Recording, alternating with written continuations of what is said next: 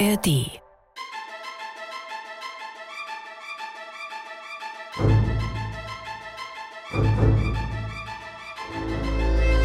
Korridore. Folge 10. Nyarlathotep herrscht.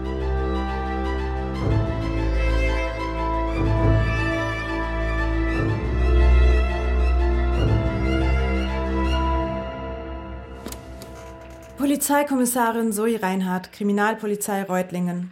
Heute ist der 23.12.2022, 6.12 Uhr. Es handelt sich hierbei um digitale Beweissicherung im vermissten Fall des Filmstudenten Patrick Steuermann, geboren am 17.04.1999, zuletzt gesehen im IPP-Gebäude Reutlingen Nord. Aus unbegreiflichen Gründen wurde ich angewiesen, diese Beweissicherung einzustellen. Ich setze meine Arbeit daher zu Hause fort, privat. Patrick Steuermanns Telefon enthält eine auffallend hohe Anzahl an Sprachmemos, die aufgrund einer ungewöhnlichen Kodierung nicht digital kopiert werden können, weshalb ich sie in chronologischer Reihenfolge abspiele und mit diesem Tonrekorder aufzeichne. Inzwischen vermute ich, dass Patrick entführt wurde von Oliver Birkel, einem gesuchten Mörder. Ich habe jetzt noch eine Datei vor mir, die letzte auf Patricks Handy. Sobald ich die gehört habe, werde ich eine Zusammenfassung meiner Erkenntnisse samt Täterbeschreibung ans Kommissariat senden – und hoffe, dass es dann demnächst losgehen kann mit der Fahndung. Hier jetzt also die letzte Datei auf dem Handy, aufgezeichnet am 5.4.2022, 18.41 Uhr. Diese Datei ist lang. Oh mein Gott. Oh mein Gott. Oh mein Gott. Okay. Okay, okay, okay, ruhig. Der Typ ist weg. Hat mich einfach nur aus dem Weg geschubst und ist weggelaufen. Oh, den hätte man filmen müssen. Mit dem stimmte mal gar nichts. Puh. Alleine wie der sich bewegt hat. Der hat seine Gliedmaßen irgendwie falsch eingesetzt. Er war ganz schnell, aber nicht wie ein Mensch. Sehr wie eine Heuschrecke eher. Puh, oh, mir ist schlecht. Einfach nur davon, wie er sich bewegt hat. Oh, jetzt stinkt das hier auch so schlimm. Der wurde jetzt schon öfter als ungewaschen beschrieben, das kann ich bestätigen. Ach, wenn man was riecht, dann heißt das ja, dass ein Partikel davon bei einem in der Nase ist. Ach, schöner Gedanke, oder? Oh fuck, das hätte ich nicht sagen sollen. Bah. Na und jetzt? Ich hol den nie ein. Jetzt stehe ich hier wieder genauso schlau wie vorher. Gut, dass er nichts weiter gemacht hat. Ein gesuchter Mörder und ich gehe hier einfach rein wie so ein Vollidiot. Es hätte alles viel schlimmer ausgehen können. Was ist das denn? Der Computer ist an. Okay, ich kann ja mal nachschauen, was er da gemacht hat.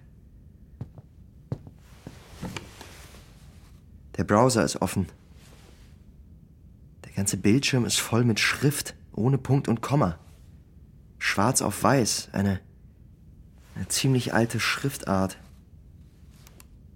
Hastur, Bahnen, Sonne, Merkur, Mars, Stadt Carcosa, dem Untergang geweiht, uralt, Volk Atlantis, Welten bis zur Flut, Taube, vertraut, Saxo Grammaticus, Seemann der Weisheit, Verbundenheit, Überlieferung, Kern, Maultiere, grasen am Horizont, Blut unterlaufen, was? Das sind doch einfach nur random Wörter. Zufällig zusammengewürfelter Salat. Absolutes Kauderwelsch. Gott. Ich scroll hier gerade durch. Das, das geht ewig so weiter. Literally ewig.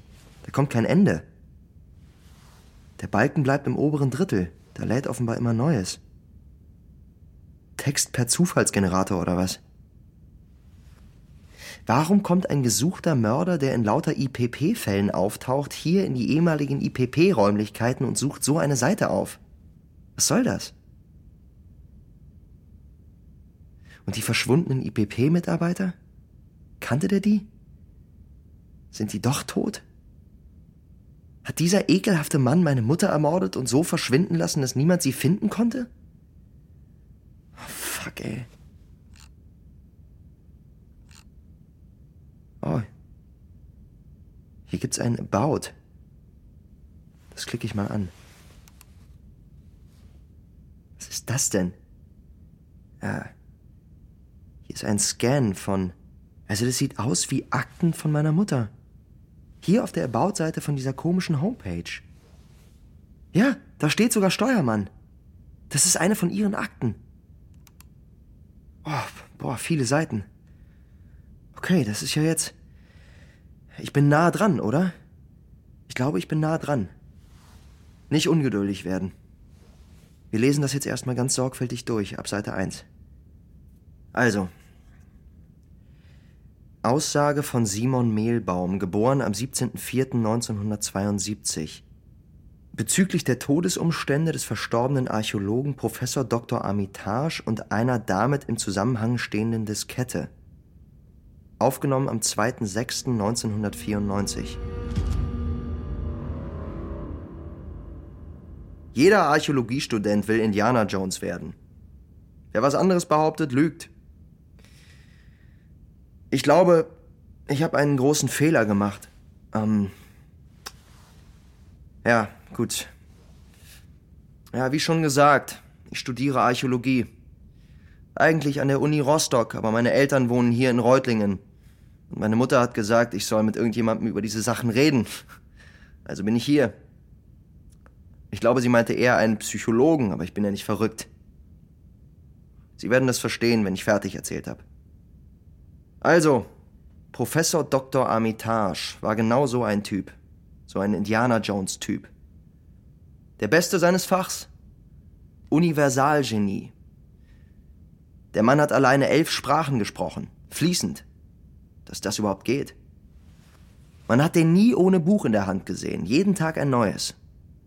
Dass wir den als Gastprofessor hatten, war eine große Sache. Die Vorlesungen jedes Mal überfüllt.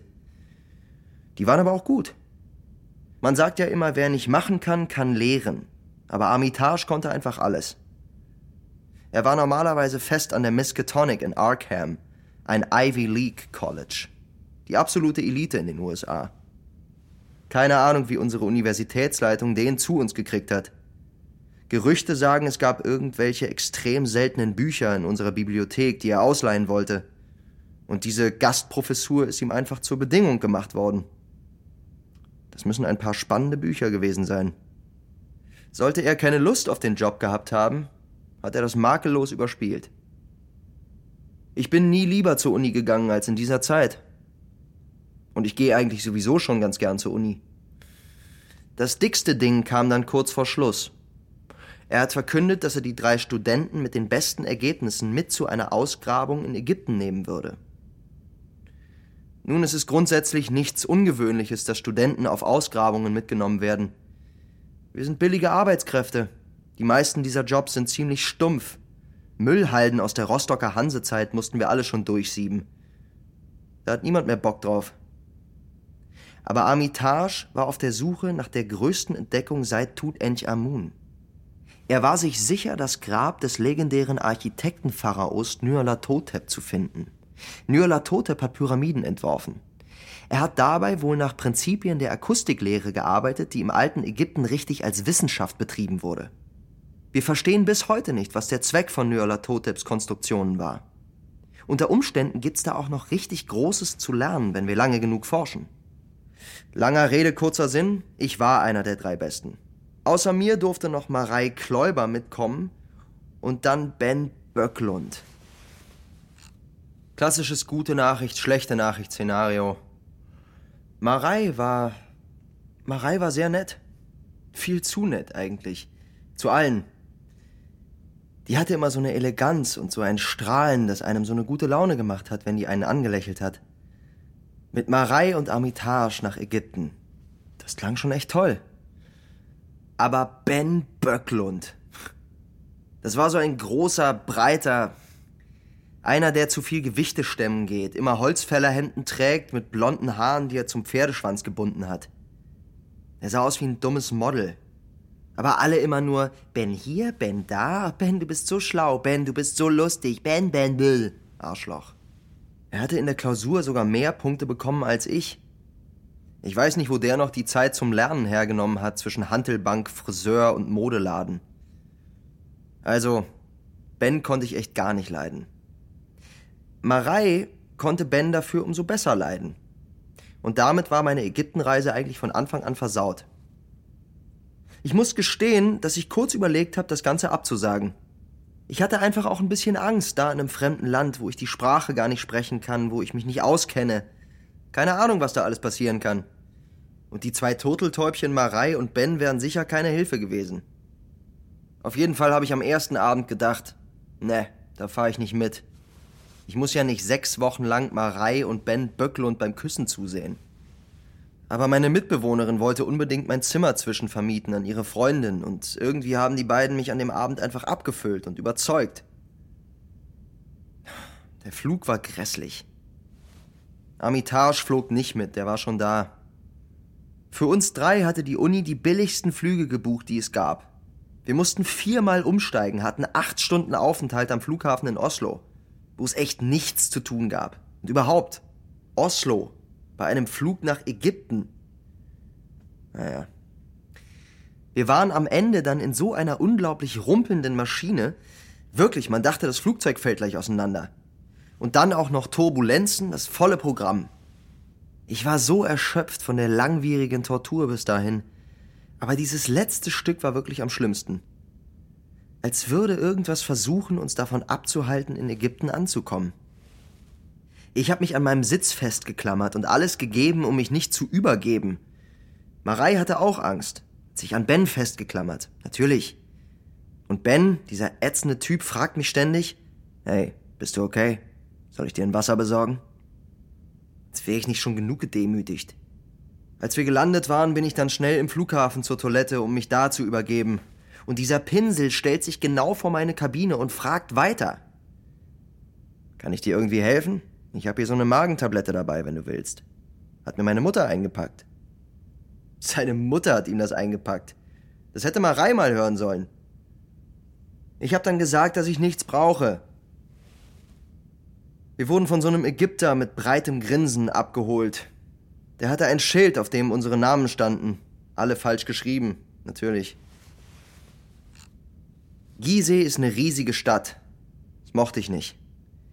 Die Atmosphäre da einfach. Vor allem unser Hotel. Irgendwie halt gruselig.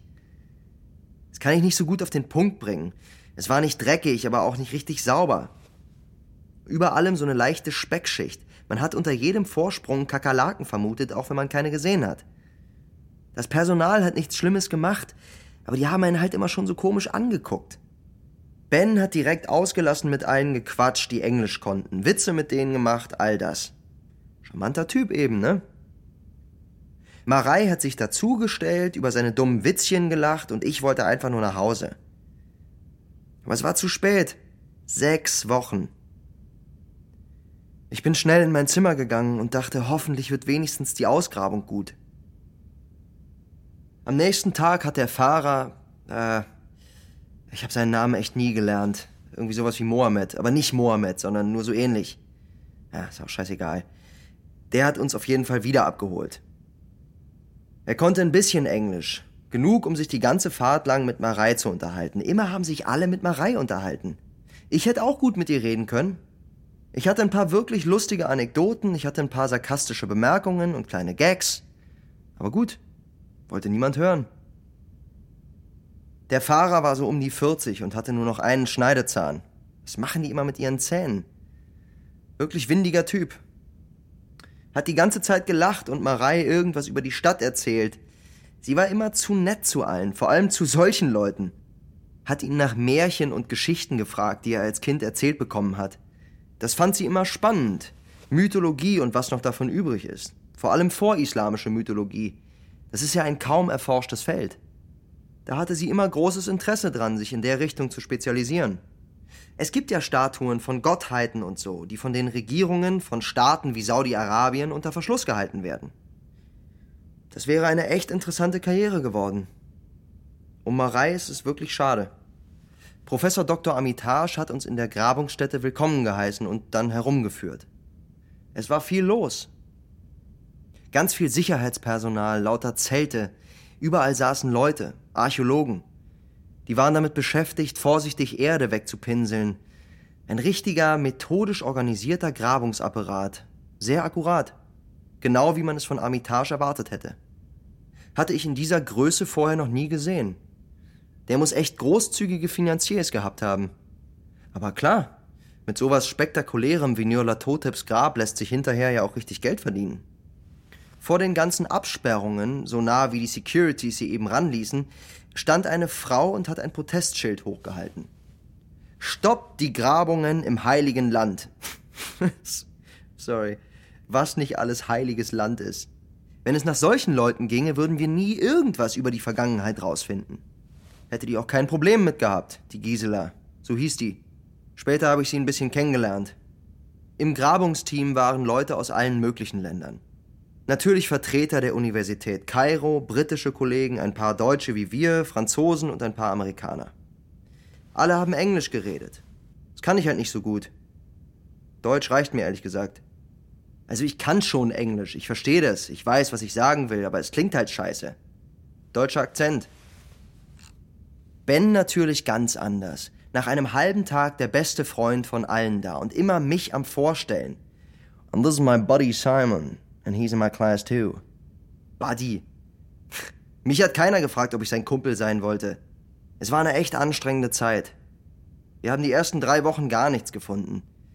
Ich habe Amitars Erklärung, warum er das Grab an der Stelle vermutet hat, nicht wirklich verstanden. Die Stimmung wurde jeden Tag merklich schlechter, auch bei Amitage, der zweimal die Woche ein paar Typen im Anzug durch die Grabungsstätte geführt hat, die immer grimmiger geschaut haben. Ich hatte die ganze Zeit lang Durchfall. Das Essen da war eine Katastrophe. Viel zu scharf. Immer. Nichts Normales konnte man da kriegen. Nicht mal im Basecamp, weil wir einen ägyptischen Koch hatten. Clever. Als ich einmal gewagt habe zu fragen, ob wir nicht mal was Vernünftiges zu essen kriegen könnten, hat Armitage gesagt, ich muss lockerer werden und die lokalen Kulturen wertschätzen, wenn ich in den Beruf weit kommen möchte. Toller Tipp, danke. Wie locker soll man schon sein, wenn man die ganze Zeit seinen Schließmuskel zusammenkneifen muss? Wir mussten aufpassen wegen der Schlangen und Skorpione. Sandrasselottern, fiese Viecher. Gegengift war natürlich immer griffbereit. Es gab fast jeden zweiten Tag einen Trip ins Krankenhaus, aber niemandem ist was Ernstes passiert. Trotzdem, diese konstante Angst vor Bissen und Stichen zusätzlich zu den Magenbeschwerden. Es war eine richtig furchtbare Zeit. Es hat keine zwei Wochen gedauert, da waren Ben und Marie ein Paar haben sich ständig angefasst, sie hat sich auf seinen Schoß gesetzt, die haben rumgeknutscht. Es war fast eine Erleichterung, Durchfall zu haben. Wenigstens auf der Toilette musste ich mir das nicht mit ansehen. Ein Abend war besonders schlimm und ich bin einfach nicht vom Klo runtergekommen. Immer wenn ich dachte, die Attacke ist vorbei, ging's brachial weiter. Sorry, was gehört zur Geschichte. Ja, wie auch immer. Ich kam irgendwann raus und hab festgestellt, dass alle schon weg sind. Es war dunkel, überall Licht aus. Es ist super kalt in der Wüste, wenn es Nacht wird und still. Außer da sang jemand. Hinter den Zelten, die über unsere Gruben gespannt waren. Kehlkopfgesang, unverständlich, irgendwie primitiv. Ich ging vorsichtig nachgucken. Da stand Armitage, nackt, im Mondlicht, schwenkt die Arme nach links, nach rechts, nach unten, immer wieder, total bizarr und macht diese Geräusche, diesen Gesang. Ich weiß nicht, wie er mich bemerkt hat. Ich stand hinter ihm und habe mich nicht gerührt. Aber plötzlich dreht er sich um und schämt sich kein bisschen. Grinst, sagt, oh, ich dachte, ich bin allein. Meine Yoga-Routine mitten in der Wüste. Die Chance wollte ich mir nicht entgehen lassen. Dann fängt er an, sich anzuziehen, als wäre es eine total normale Situation. Mir fällt niemand sonst ein, der so einen Moment würdevoll überstehen könnte. Aber Armitage, der war einfach anders. Komm, ich kann dich mit zum Hotel nehmen, sagt er, komplett angezogen, seine Tasche unterm Arm. Hat mich ziemlich schnell von dem Platz, wo er stand, weggeführt. Ich hatte das Gefühl, dass da irgendwas war, was ich nicht sehen sollte. Hab mich umgedreht und lauter Schlangen gesehen, die von Armitages Yogastelle weggeschlängelt sind. Nur ganz kurz. Die waren super schnell. Zack, in den Sand und weg. Während der Autofahrt habe ich mir dann erfolgreich eingeredet, dass ich mir das nur eingebildet habe. Drei oder vier Tage später, das weiß ich noch, da hatten wir eine Krisensitzung alle zusammen. Amitage hat die Runde eröffnet und gesagt, dass seine Hypothese unter Umständen falsch ist. Ich hatte die eh nie verstanden. Er hat gesagt, es sei so viel Expertise im Raum versammelt, er wäre ja dumm, das nicht auszunutzen. Also sollten alle ihre Meinung und ihre Theorien äußern. Dann wurde ein Unfug geredet, unglaublich. Jeder hatte eine Idee, eine dümmer als die andere. Alles wirr an den Haaren herbeigezogen. Mir wurde klar, dass keiner von uns, niemand in dem Raum eine konkrete Idee hatte, wo dieses verdammte Grab war. Sogar Genies wie Amitage machten eben Fehler. Vermutlich hatte er sich in diese Idee verrannt und wollte einfach glauben, dass er nahe dran war, weil es so schön gewesen wäre, wenn es denn gestimmt hätte. Ich bin dann irgendwann einfach rausgegangen, um eine zu rauchen. Wirklich, solche Gesprächsrunden sind eine einzige Zeitverschwendung. Immer zieht sich das ewig in die Länge, weil alle zu höflich sind, um zu sagen, gut, reicht dann jetzt auch. Aber sollten die machen, mir egal. Ich hatte sowieso nichts Produktives beizutragen. Ich hatte keine Idee, ich war nur ein Student. Draußen war es ziemlich ruhig. Die Securities haben Tee getrunken. Leute aus den umliegenden Dörfern waren keine zu sehen. Manchmal kamen die und versuchten uns irgendwelchen Klumpatsch zu verkaufen. Nur Gisela stand da mit ihrem Schild. Als ich mir eine Kippe angemacht habe, kam sie rüber und fragte, ob sie auch eine kriegen kann. Ich dachte mir, warum nicht? Ein langweiligeres Gespräch als da drinnen kann's ja nicht werden. Also habe ich ihr eine durch den Zaun gereicht und mich zu ihr gesetzt. Es stellte sich heraus, dass unsere tägliche Protestlerin Gisela eigentlich eine ganz interessante Person war. Natürlich Alt-68er, natürlich aus der Anti-AKW-Bewegung, Friedensbewegung, alles. Protestieren war so ungefähr ihr Lebensinhalt. Sie war irgendwann mit ihrem Mann Olaf nach Ägypten gezogen wegen dem Wetter, und da haben sie dann halt einen neuen Anlass zum Protestieren gefunden.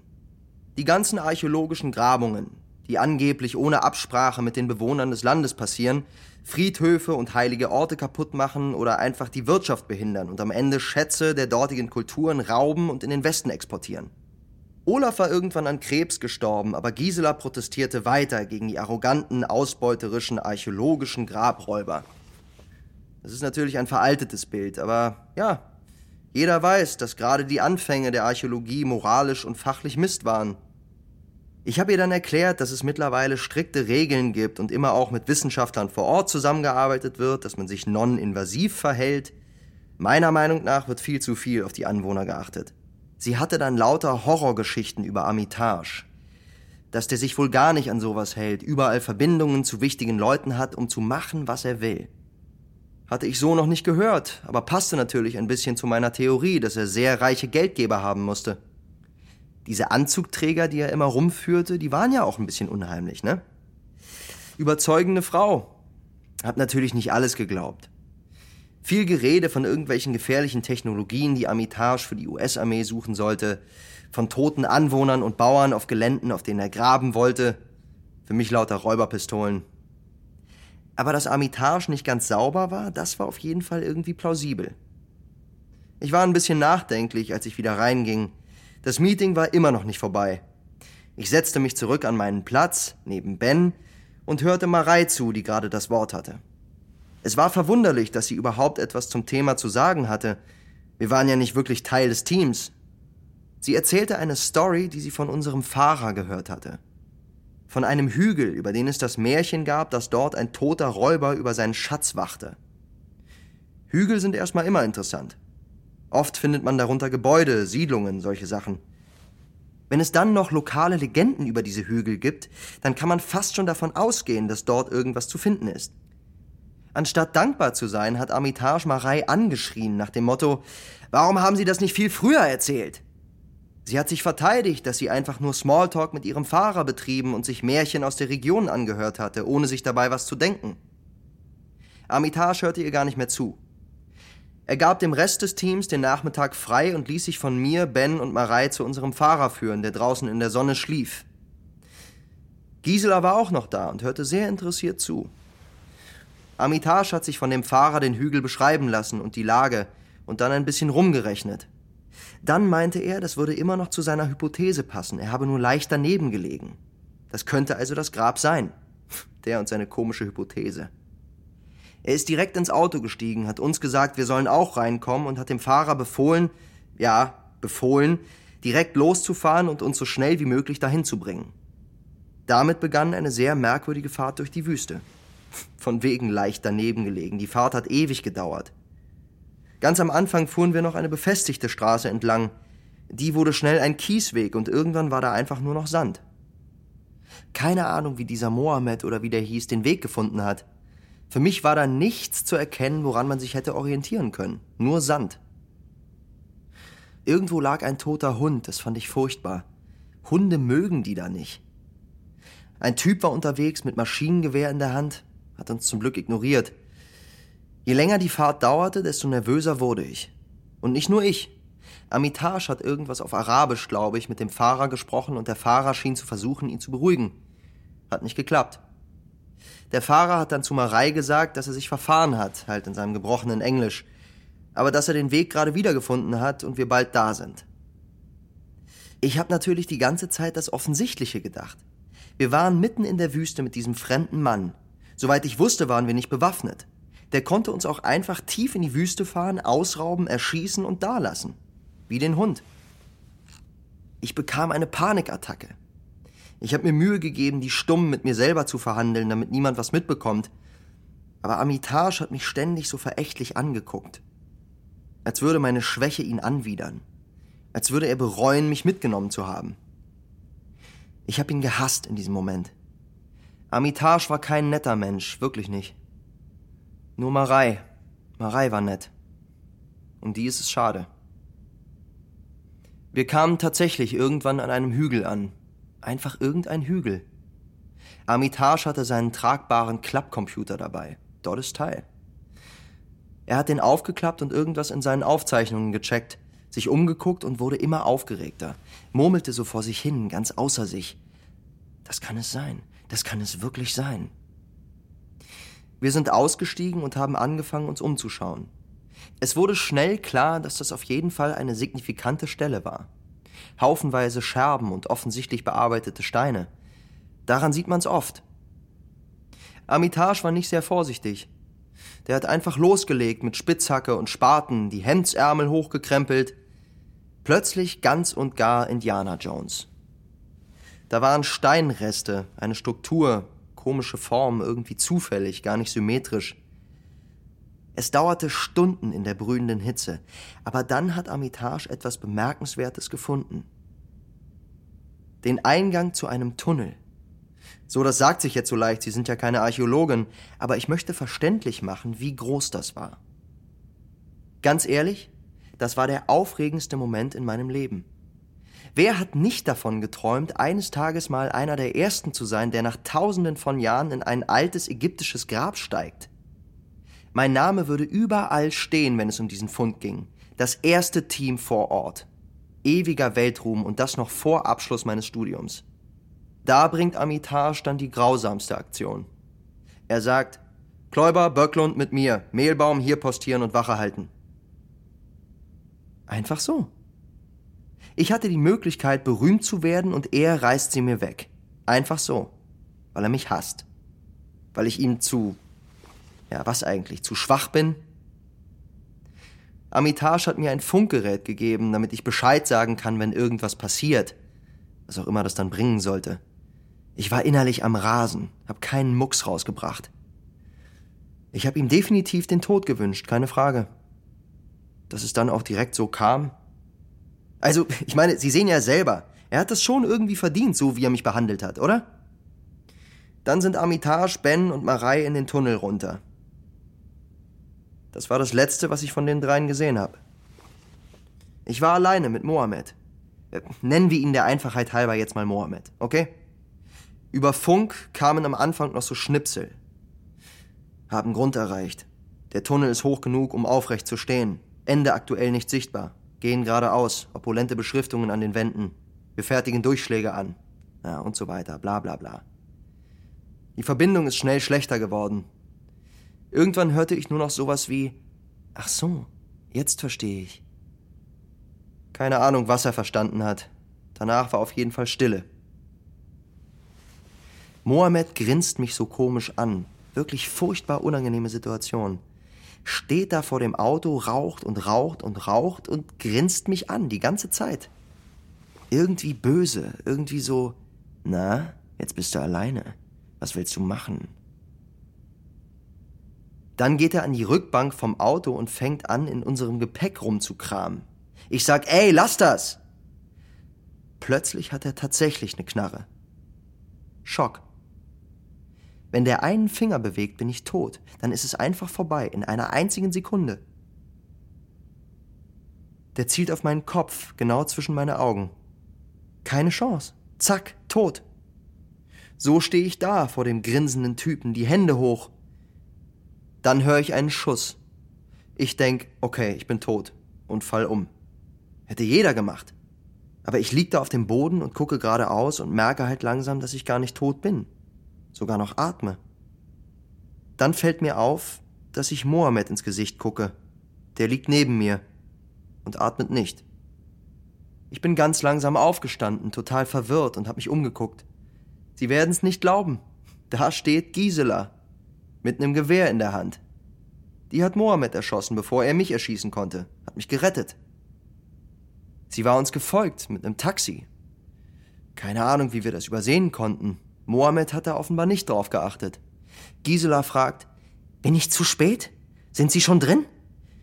Ich stehe immer noch neben mir und sag, ja, die sind vor einer halben Stunde da reingegangen. Sie hat tierisch geflucht, sich in den Tunnel gelehnt, gerufen, geschimpft, aber es kam keine Antwort. Ich habe gefragt, ob wir reingehen und suchen wollen. Sie hat gesagt, auf keinen Fall. Ich habe mich bei ihr für die Rettung bedankt und gesagt, dass ich hier auf die drei warten werde. Sie meinte nur so, die sind tot, das bringt nichts. Habe ich natürlich erstmal für Unsinn gehalten. Gisela ist wieder weggefahren und hat mich da alleine gelassen. Es wurde furchtbar kalt in der Wüste. Mohammed lag da einfach. Ich habe mich irgendwann ins Auto gelegt, so gut eingemummelt, wie es eben ging, und bin eingeschlafen. Mitten in der Nacht wache ich auf, weil ich was gehört habe. Es war stockdunkel. Der Tunnel, in dem Armitage und die zwei anderen verschwunden waren, klaffte im Boden, ein noch schwärzerer Fleck in einem schwarzen Meer aus Sand. Irgendetwas bewegt sich da, sah aus wie ein Arm oder so, der da rausgestreckt wird. Ich habe mir eine Taschenlampe gegriffen und bin ausgestiegen. Hab Hallo gerufen, dahin geleuchtet, aber nichts mehr gesehen. Ich dachte irgendwie, ich dachte, vielleicht ist es Marei, und wenn es Marei ist, will ich sie nicht hier in der Wüste zurücklassen. Also bin ich in den Tunnel runtergeklettert. Hab am ganzen Körper gezittert, komplett schwarz da unten, konnte nur sehen, was im Lichtkegel der Taschenlampe war, mit Hieroglyphen vollgekritzelte Wände, Dreck, Erde. Und dann sah ich es. Eine kriechend chaotische Masse aus grauem organischem Material in konstanter Bewegung. Wie ein Haufen Kellerasseln, nur eben als ein einziger, schleimiger, riesiger, formloser Körper mit hunderttausend Augen, die mich alle anstarren. Es füllte den ganzen Gang aus. Ich konnte nicht atmen, die Taschenlampe fiel mir runter, der Boden war voller Schlangen, vor mir, hinter mir, von oben durch das Loch im Sand kamen sie, hunderte, tausende Schlangen, und alle bewegten sie sich auf dieses Ding zu, diese Masse mit tausend Augen, dieser Körper in Fluss, in ständiger Veränderung, dieses dieses unbeschreibliche Grauen. Ich bin im Auto aufgewacht. Die Sonne stand hoch am Himmel. Es war hell und heiß. Ein Traum. Nur ein Traum. Ich wäre verrückt geworden, wäre es kein Traum gewesen. Darf ich. Darf ich Ihnen eine Stelle aus der Bibel vorlesen? Die habe ich seit Ägypten immer bei mir. Hier, an der Stelle werden Engel beschrieben und die Beschreibung ist tatsächlich dem, was ich da gesehen habe, sehr ähnlich. Äh, warten Sie, ich hab's gleich. Steuermann? Lassen Sie uns bitte bei Ihrem Erlebnisbericht bleiben, ja? Oh. Ach so, ja, natürlich. Entschuldigung. Hat mir einfach sehr geholfen in letzter Zeit. Unerklärliches Erklären, wissen Sie? Am nächsten Morgen kam Gisela zurück, mit Polizei im Schlepptau. Natürlich war unsere Spontanausgrabung nicht legal gewesen. Die Polizisten schienen darüber mehr verärgert zu sein als über den toten Mohammed. Die sind dann auch zu fünft oder so in diesen Tunnel rein und haben gerufen und gesucht, geleuchtet, Verstärkung angefordert. Von Amitage, Ben und Marei keine Spur. Auch kein schleimiges Monster, aber das hatte ich auch nicht erwartet. Es war ja nur ein Albtraum gewesen. Ich wurde irgendwann ins Hotel gefahren und habe auf Nachricht von der Uni gewartet. Kam eine geschlagene Woche nichts. Irgendwann hat man mir bei der Rezeption mitgeteilt, dass ein Rückflugticket für mich angekommen sei. Völlig kommentarlos. Wieder der billigste Flug. Diesmal auch noch alleine. Mein Abflugdatum war noch zwei Tage hin. Für meine Verpflegung hat in der ganzen Zeit niemand gesorgt. Musste ich alles selber zahlen. Als ich gerade los wollte, um das Flugzeug auch bloß nicht zu verpassen, kamen Polizisten in mein Zimmer und bedeuteten mir mit Gesten und Lauten, dass ich mitkommen soll. Ich habe versucht, denen verständlich zu machen, dass ich einen Flug kriegen muss. Aber die haben mir nicht zugehört. Sind mit mir auf ihre Polizeiwache gefahren. Ich wurde in ein Zimmer geführt, wo es einen Übersetzer für mich gab, der erklärte, dass man drei Leichen gefunden hat in der Wüste. Und ich die identifizieren soll, also ob das Amitage und meine Kommilitonen sind. Wegen meines Fluges sollte ich mir keine Sorgen machen. Ich wurde in das Leichenschauhaus gebracht, wo drei Körper aufgebahrt waren, alle unter so Decken dann haben die mich da alleine gelassen. Keine Ahnung, ich glaube nicht, dass das der normale Prozess ist. Die sind rausgegangen und ich war mit den drei Leichen alleine. Ich habe dann irgendwie gewartet, ob noch was passiert, aber es kam niemand. Also dachte ich, die wollen wahrscheinlich, dass ich mir die drei in Ruhe angucke und habe die erste Decke hochgehoben. Ben war furchtbar zugerichtet. Ich kann das gar nicht richtig beschreiben. Seine Haut, das sah alles krank aus, blutig, von irgendwas befallen. Vielleicht einfach stark verbrannt von der Sonne. Definitiv tot. Definitiv Ben. Marei war.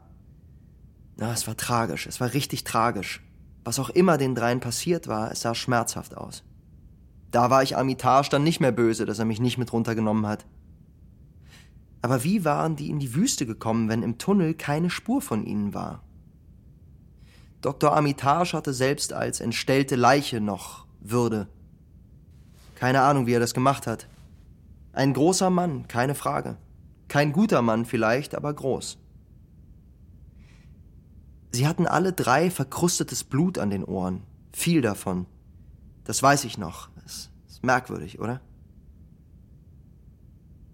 Ich war immer noch alleine. Mir kam der Gedanke, dass die Polizisten mich das vielleicht alleine machen ließen, weil niemand den drei Leichen zu nahe kommen wollte. Die sahen aus, als hätten sie eine tödliche Krankheit. Gerade wollte ich so viel Abstand nehmen wie möglich, am besten den Raum verlassen, da sah ich, dass Armitage etwas in seiner Westentasche stecken hatte. Eine Diskette. Ich habe ein ziemlich gutes bildliches Gedächtnis. Armitage hatte keine Diskette in der Tasche gehabt, als sie runtergegangen sind. Ich weiß, dass ich mich falsch verhalten habe, aber ich will mal sehen, wer sich in dieser Abfolge von bizarren Situationen richtig verhalten hätte.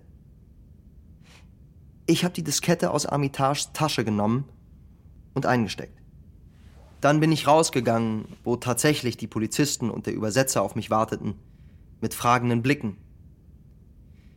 Ich habe bestätigt, dass es sich um Armitage, Böcklund und Kläuber handelt, die Diskette aber nicht erwähnt. Auf dem Weg nach draußen habe ich Gisela gesehen, die dort offenbar zum Verhör festgehalten wurde. Sie hat mich angeguckt und es war, als würde sie sofort alles wissen. Was auch immer es ist, zerstöre es, bevor es Schaden anrichten kann, hat sie mir hinterhergerufen. Habe ich noch im Kopf, wie ein Echo, wie eine Aufnahme, die da immer wieder abgespielt wird. Habe ich nämlich nicht gemacht. Wie durch ein Wunder habe ich meinen Flug noch erreicht. Verspätung kann auch geil sein.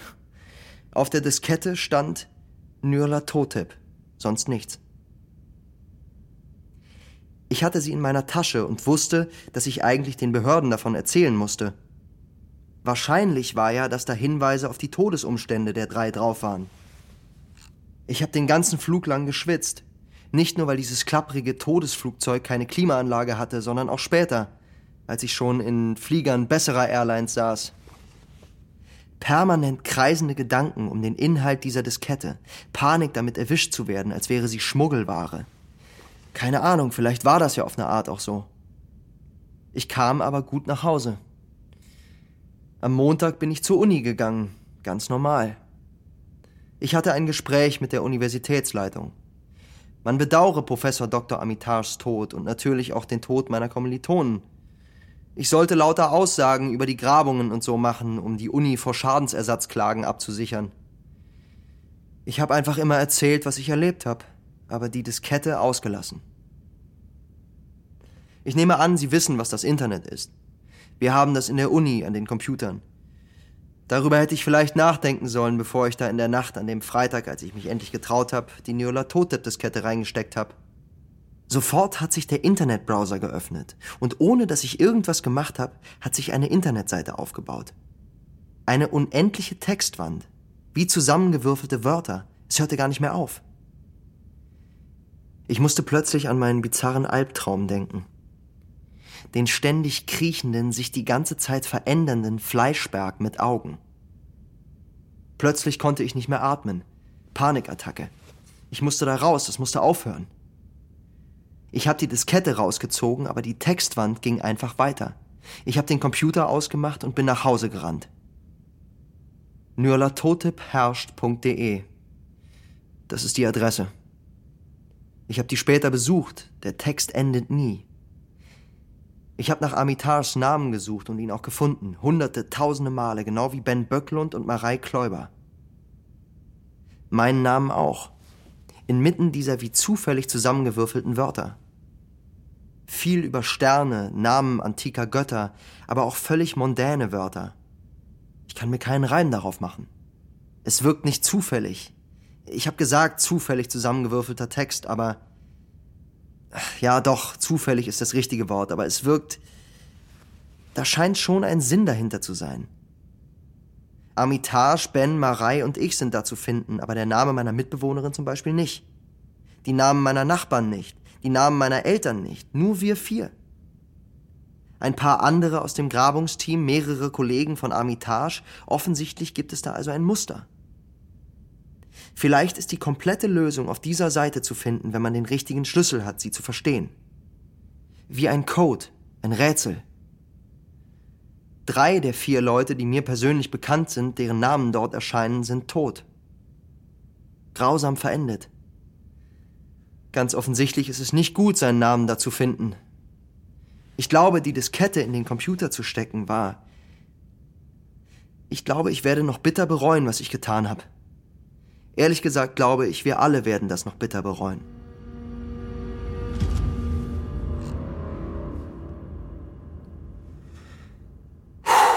Oha, düster.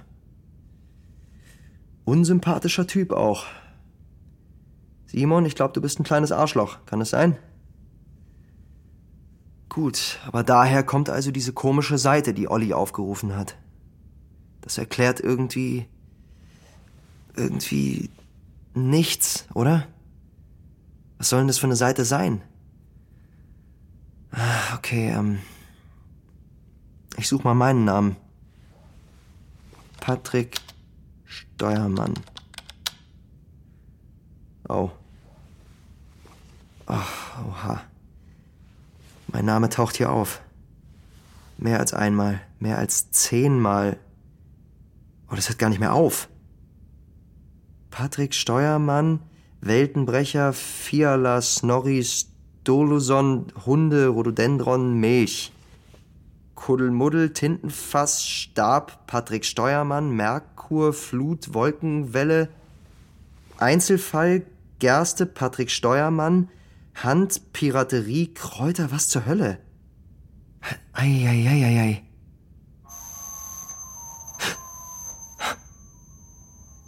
Was war das?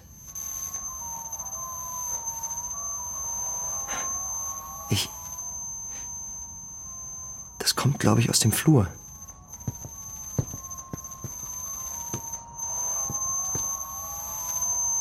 Ach so. Jetzt verstehe ich.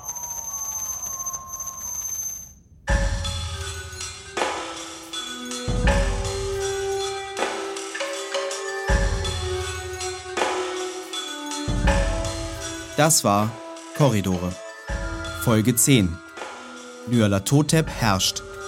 Hörspielserie nach einer Idee von Moritz Hase und Lars Henriks. Mit Max Schimmelfennig, Nisan Adekan und Ulrich Benk. Aufnahmen Giacomo Lodi, Thies Frerks. Sounddesign und Mischung Thomas Güthaus. Buch und Regie Lars Henriks. Redaktionelle Mitarbeit Jakob Baumer. Dramaturgie und Redaktion Mareike Mage. Produziert von Guter Content und Antikino Media für den Südwestrundfunk 2022. Exklusiv für die ARD Audiothek. Jetzt abonnieren, um keine Folge zu verpassen. Du möchtest sofort die nächste Episode hören? Kein Problem. In der ARD Audiothek gibt es schon jetzt die gesamte erste Staffel von Korridore. Den Link findest du in den Show Notes.